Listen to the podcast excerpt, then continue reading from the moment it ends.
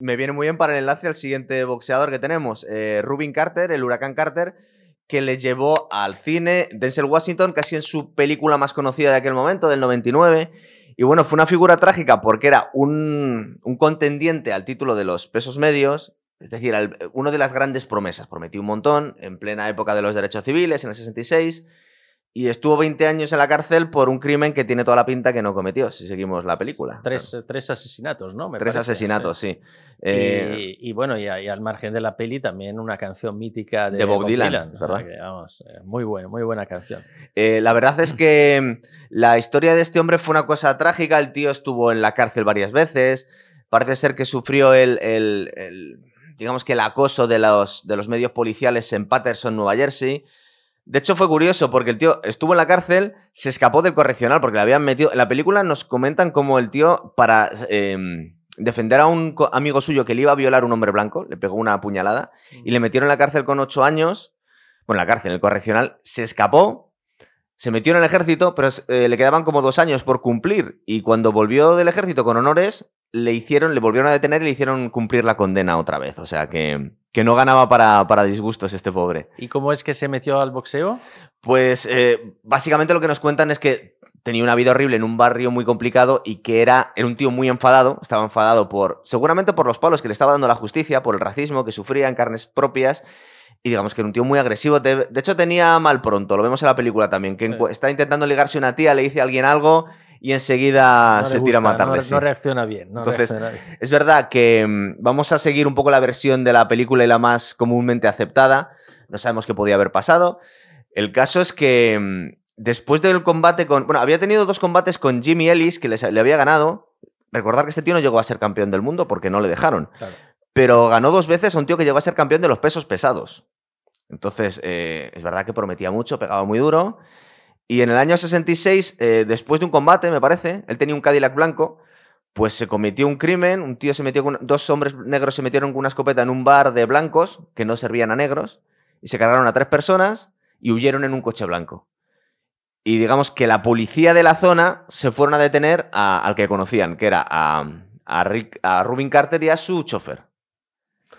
Eh, la película vemos, no sabemos si está un poco dramatizada, porque veis la película, es una peli que está muy bien hecha, aparte, que aquí lo hablamos hablado muchas veces, las escenas de boxeo para del año 99 están bastante bien.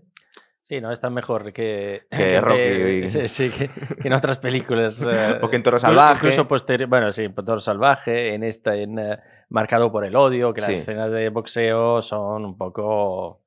no, gu- guardia baja, Sí. golpes en Muchos cara, golpes con la sí, misma sí. mano incluso, nadie se cubre. un. Poco, un poco así, pero. Eso, yo creo que la evolución del cine del boxeo se ve clarísimamente como ha ido mejorando. Las últimas están muy bien, las de Creed. Creed es boxeo de verdad, vamos.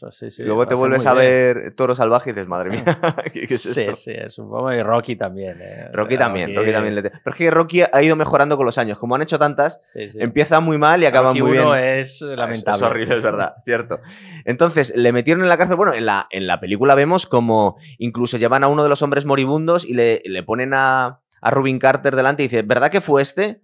¿Verdad que fue este? Y al final el tío balbucea algo antes de morir y dice, ves, ha dicho que sí. Y te metemos en la cárcel. Pero claro, era un periodo complicado. en Era un periodo muy complicado, ¿no? eso es, sí. son lo- el periodo de los derechos eh, civiles, eh, de los derechos de, la- de los negros que no están respetados, de todos los movimientos ¿no? de es. defensa de los derechos, los Black Panthers eh, que empiezan más o menos en esa época.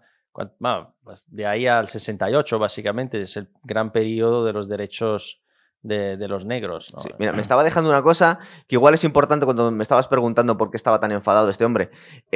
Tuvo un, un- combate por el título mundial que perdió. eh, todo el público pensaba que lo había ganado y la decisión de los jueces tardó 35 minutos en decidirse. Y al final decidieron que se- por unanimidad que seguía siendo campeón el, El otro. el otro. Que por cierto era un tal Joey Gardelo.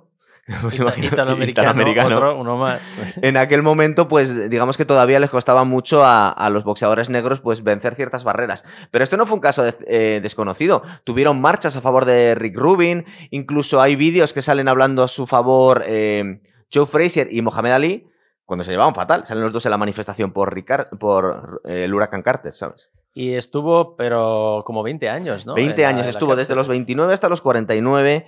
Y bueno, digamos que, tal y como nos cuentan la película, es verdad que es una.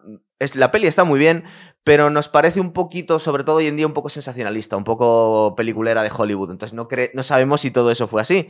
Eh, como nos cuentan en la peli cómo ocurrió, fue que él publicó un libro desde la cárcel que se llamaba El, el Round 16, que fue muy vendido en la época, y lo, lo cogió en un mercadillo un chaval negro adoptado por unos activistas blancos y conoció la, la historia del huracán Carter a través de ahí. Se entrevista con él varias veces en la cárcel y al final consigue, pues, eh, en una última apelación, jugándose la última oportunidad, sacarle en el último momento cuando ya le habían denegado varias apelaciones, porque lo que nos cuentan en la peli, y parece ser que fue cierto, es que todo el sistema judicial se empezó a proteger porque estaba claro que era una decisión corrupta desde el principio. Fue una cosa bastante, bastante dura. Y, y al final se reconoció que, vamos, que no había hecho nada o... Eh, digamos o- o que no o- tenían- o no tenían- la, con- la condena y ya está. No, no, le, habían condenado a tres cadenas perpetuas, entonces no, no cumplió No, la, o sea, la no- condena. no salió, no salió. Imposible. Pero eh, sí es verdad que lo que decidió el tribunal, creo que era el superior de, de Nueva Jersey, era una instancia superior, era que, no, que las pruebas que había no eran suficientes, entonces le declararon no culpable. Es decir, no podían declararle inocente, pero no había ninguna prueba Sí, sí. sólida para, para mantener eso. Y, y lo curioso es que creo que dos o tres años después de salir, le, le dieron un título, un cinturón hono- honorífico, eh, la WBO. Vaya. O sea, que toda la gente ya consideraba que, Sí, que había sido un crimen casi tenerle ahí metido. Bueno, sí, de hecho sí, lo fue. Lo fue, Sí, total, claro. Sí, sí, luego se eh, lo declararon no, no culpable y estuvo 20 años en la cárcel. el Eso pobre. es, eso es. Eh, y además, eh, con, con apoyo público. No, fuera, no fue un caso que la gente se olvidó de él, sino que estuvieron luchando los derechos civiles por él durante. De hecho, en la película vemos como tiene una, una fotografía de Malcolm X, que es divertido porque justo unos años después también Denzel Washington hace de Malcolm X. Sí, le gusta. Sí. Washington, toda la... Le gustaba mucho el tema. Pero digamos que en, este, en esta película sí tiene mucho sentido centrarnos en. Más que de boxeo, es en, la, en el drama que fue meter al, al máximo aspirante al título de los pesos medios que le habían robado un combate, le tuvieron 20 años por un crimen que no había cometido. Sí, la verdad que sí. Y bueno, ¿qué podía haber hecho no, de- en el boxeo de no, haber, de no- haberle metido en la, car- en la cárcel? Porque era bastante bueno el tío. Era muy bueno. Y de hecho lo contaba en la primera estrofa Bob Dylan. Dice, bueno, el huracán Carter tiene que ganar, pero primero le tenemos que sacar de, De la cárcel. Claro, eso es. Entonces, esos dos figuras de, de boxeadores legendarios que han pasado por la cárcel y que tienen un peliculón. O sea, Sí. que además os podéis enterar de, si os interesa la vida de estos dos, tenéis películas muy guays No, para las ver. películas estas son muy recomendables, la verdad. Claro. Son muy buenas. Y yo me he centrado más en la de Graziano. A mí me pareció un- una muy buena película. Es verdad que viéndola hoy es una película un poco, no, no digo aburrida, ¿eh? pero está bien, pero igual para el público de hoy...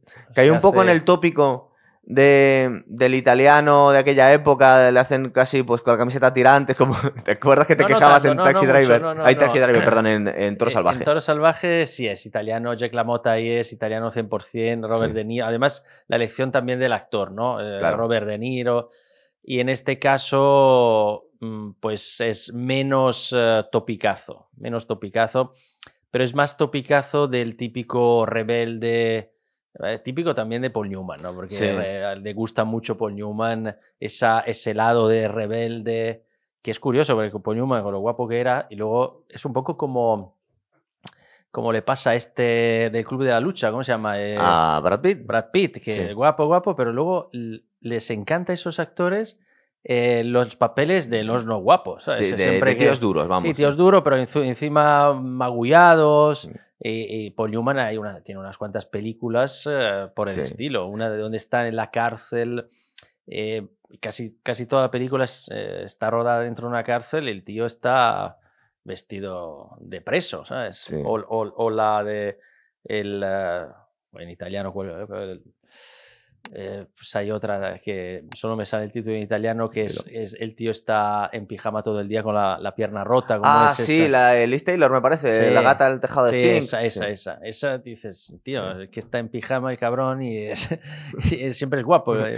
Yo me Y- y imagino en este también. caso igual, en este caso magullado y tal, típico rebelde, eh, guapete, pero no pedante. Sea, a mí me, me- me gusta por eso Claro. Paul Newman. eh, Yo me imagino que le pasó un poco como, igual me las comparo con Brad Pitt, que eran los típicos niños monos de Hollywood que les ponían para películas para atraer a las tías y estarían hasta los cojones y dicen, yo quiero mm, abrirme, no quedar tan encasillado y que más fácil, pues voy a hacer de tío duro, de boxeador, por ejemplo, de boxeador problemático. Sí, sí, no, y lo hace muy bien. La verdad que es un, un papelón el Sí, que ha hecho. sí, Él y los sí. demás, eh, porque Cierto, la verdad. que son todos buenos actores en esa, en esa peli. Sí. Bueno, pues tenéis dos buenas películas de dos buenos boxeadores.